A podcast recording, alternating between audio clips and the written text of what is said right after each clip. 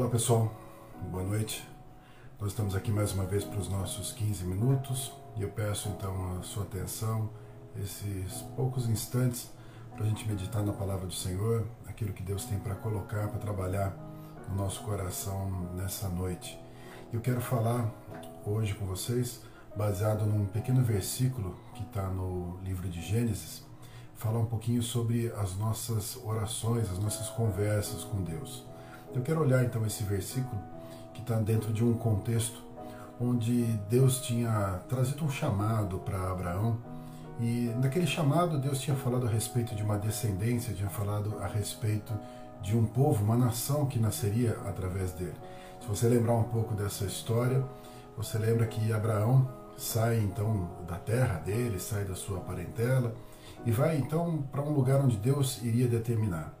Acontece que Abraão ainda não tinha filhos, e aí então, para que ele tivesse uma nação, para que tivesse herdeiros, havia necessidade de que ele tivesse filhos. E nessa caminhada, ainda debaixo de uma promessa de Deus, Abraão tenta resolver a questão dos filhos, ou de ter um filho, de outras formas que não com a sua esposa. Afinal, ele já estava com uma idade avançada e talvez aos olhos deles não poderiam ter filhos. Então, Abraão, até por orientação ou sugestão da sua esposa, toma a Agar como mulher para que ela possa ter um filho dele e dali nasce Ismael.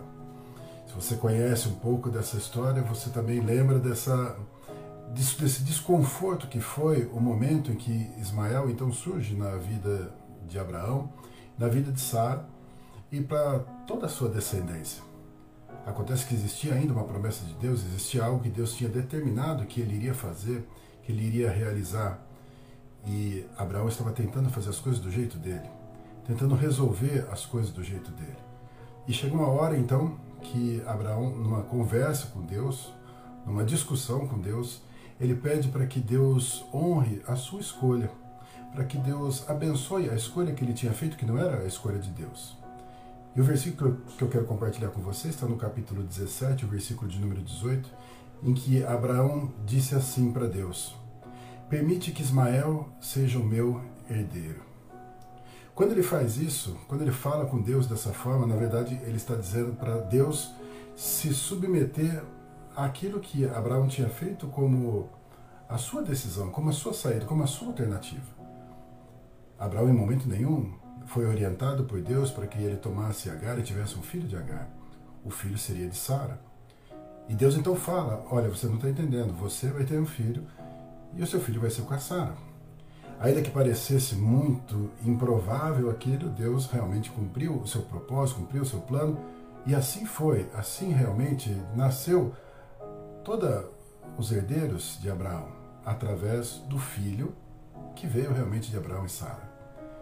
E quando eu olho para esse versículo que eu compartilhei aqui com vocês, nós vemos Abraão tentando insistir com Deus naquilo que é a vontade dele, não na vontade de Deus. Um plano segundo a orientação dele, não a orientação de Deus. E nós estamos falando essa semana sobre tudo aquilo que nós precisamos remover do nosso coração para que a gente possa, então, ser abençoado mais por Deus, para que a gente possa ser cuidado por Deus. E muitas vezes nós estamos insistindo com Deus naquilo que Deus já falou não para nós aquilo que Deus já negou, aquilo que Deus já disse que não é o caminho, não é o correto, não é o certo. Como aconteceu com Abraão. Não era aquele caminho. Por mais que parecesse improvável Sara ter um, um filho com 90 anos, Abraão com 99, 100 anos, mas ainda assim esse era o plano de Deus. Esse era o projeto de Deus. Não adianta a gente querer criar projetos diferentes, ideias diferentes, e quando Deus fala não, a gente tentar convencer Deus de que a gente tem razão. Quando nós fazemos isso, na verdade, nós estamos criando uma teimosia no nosso coração. E nós estamos insistindo em algo que Deus não vai fazer, Deus não vai mudar. A nossa opinião não tem como ser melhor do que a opinião de Deus, não tem como eu convencer, não tem como eu ter argumentos diferentes com Deus, ou falar com Deus sobre alguma coisa que ele não enxergou, alguma coisa que ele não viu, que ele não entendeu, clarear o entendimento de Deus. Não tem como eu fazer isso, porque afinal Deus sabe todas as coisas. E aí então nós muitas vezes insistimos com Deus, chantageamos Deus, fazemos birra com Deus, porque nós queremos que seja do nosso jeito. E quando nós fazemos isso, nós estamos perdendo a oportunidade de ver Deus realizar algo tremendo na nossa vida. Deus realizar algo mesmo que não seja a nossa vontade ou o nosso projeto. Atrave realizar algo através do nosso se render ao Senhor, se prostrar diante do Senhor. É importante a gente entender que rebeldia não é a mesma coisa que perseverança. Ou seja, não é porque eu estou insistindo, ah, eu estou insistindo porque eu estou perseverando. Não, se Deus já falou não, se Deus já negou, se Deus já disse que não é esse o caminho, se Ele já apresentou um outro caminho, não adianta insistir. A insistência se torna assim rebeldia. São coisas distintas. Perseverar é continuar esperando em Deus quando Ele fala para você, espera. Quando Ele fala para você, aguarda. Quando Ele fala para você, creia. Aí sim você persevera. Aí você continua confiando, você continua acreditando, mas baseado naquilo que Deus falou, alinhado com aquilo que Deus falou. Quando Deus fecha uma porta, Ele sempre vai abrir outra. Então, aceitar portas que Deus fechou na sua vida é a possibilidade, a oportunidade de receber novas portas. Se eu fico insistindo naquela que está fechada, nunca vou ver a outra aberta. Eu nunca vou receber a outra bênção de Deus.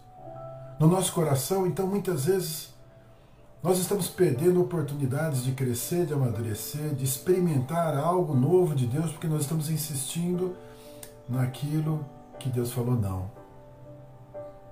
A gente fica resistindo e não recebe aquilo que é melhor de Deus para a nossa vida. Remove então do seu coração a teimosia. Não é a perseverança, mais uma vez.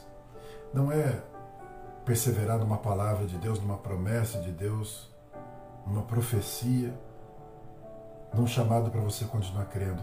É ir contra, justamente contra a vontade de Deus. Nós não vamos convencer Deus pela misericórdia dele, que ele tem por nós, nós não vamos convencer, porque já pensou se Deus cedesse aos nossos caprichos, a nossa birra, a nossa insistência? Se Deus simplesmente fizesse para a gente parar de insistir, como seria errado? Como nós estaríamos perdidos?